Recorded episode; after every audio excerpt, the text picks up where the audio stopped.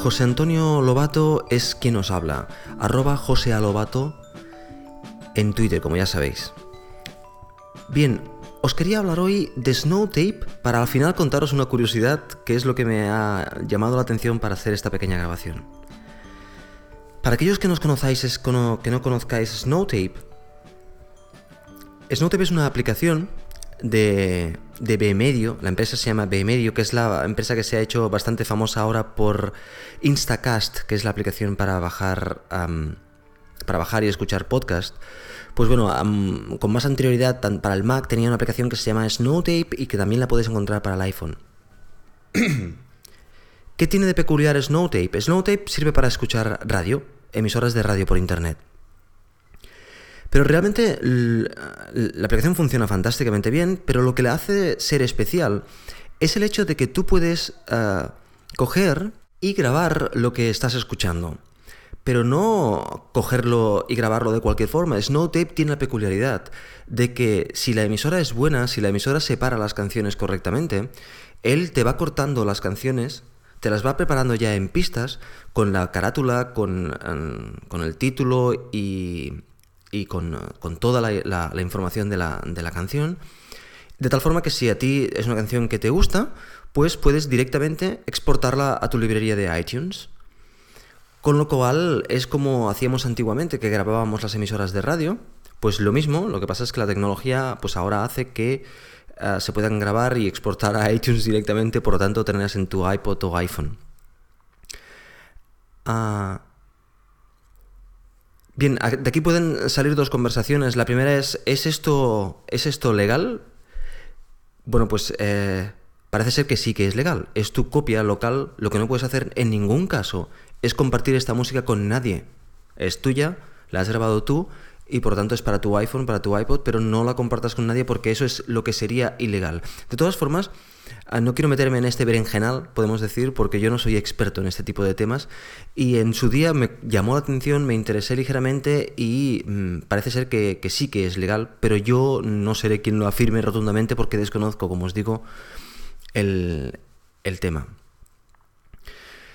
Bueno, pues aquí viene todo esto. a ah, todo esto viene a contaros el hecho de que el otro día en NS Code Center, perdón, el otro día en, NS ah, Coder Night, Ricardo, un compañero mío, me habló de, de Last.fm. Esta mm, Last.fm es una página web, un servicio web que ah, puedes conectarte y escuchar música allí, pero además puedes... Mm, marcar la música que te escucha, por lo tanto puedes ver exactamente qué música escuchas, qué música no escuchas y este tipo de cosas.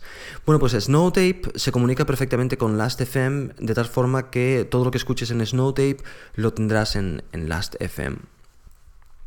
Bien, pues ¿por qué os cuento todo esto? Porque, eh, bueno, me he aprovechado para introduciros Snowtape porque me pareció curioso que hubiera gente en, NS, en Night que no, que, no lo conociera, para mí es una aplicación fantástica, muy bien hecha y además que funciona muy bien y que además eh, si, si, eres una persona que, le gusta la música, pues hay emisoras de radio realmente buenas.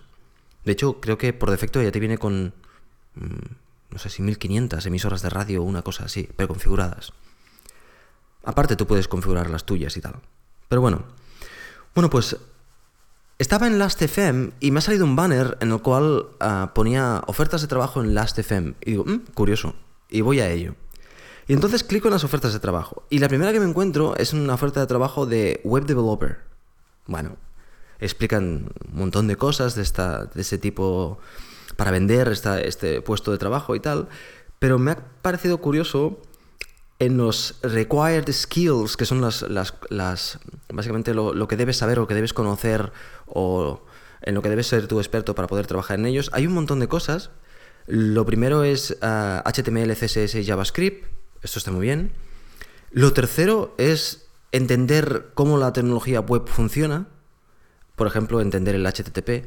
Bueno, eso es relativamente curioso. Si estás pidiendo un web developer, se supone que eso tiene que ser intrínseco ya en, en, esta persona, pero bueno. Pero lo que me ha llamado la atención es el penúltimo punto. El penúltimo punto es una pasión por la música. Lógico, estás trabajando en Last.fm. Pero el segundo es una preferencia por BIM frente a Emacs. Esto me ha sorprendido muchísimo. Yo estuve mucho tiempo ah, trabajando y aprendiendo Emacs porque no se acaba nunca. Y al final ah, decidí eh, dejarlo porque básicamente está pensado para el teclado americano, no para el teclado español, y me parece que se me estaban deformando los dedos ya de trabajar con, Emacs. Entonces, ah, bueno, pasé un poquitín mis esfuerzos a TextMate y a Beam, porque últimamente me estaba metiendo con MacBeam, pero ¿Se puede pedir esto como unos skills? Es una forma muy curiosa. Yo siempre he pensado que el editor en el cual trabajes no importa siempre que tú seas experto en ese editor, porque al fin y al cabo estamos editando texto, archivos de texto. Supongo que es que deben tener BIM muy automatizado con un montón de cosas ah, preparados para su sistema y esto hace que, que, que prefiera gente que sepa BIM a gente que sepa Emacs porque es más fácil la entrada en, la empresa. Yo supongo que se refieren a eso, pero al no reflejarlo en la oferta, pues eh, me ha parecido muy curioso que pidan gente que sepa BIM y, que tenga predicción por BIM en lugar de por Emacs. Bueno, ahí queda la curiosidad, nada más.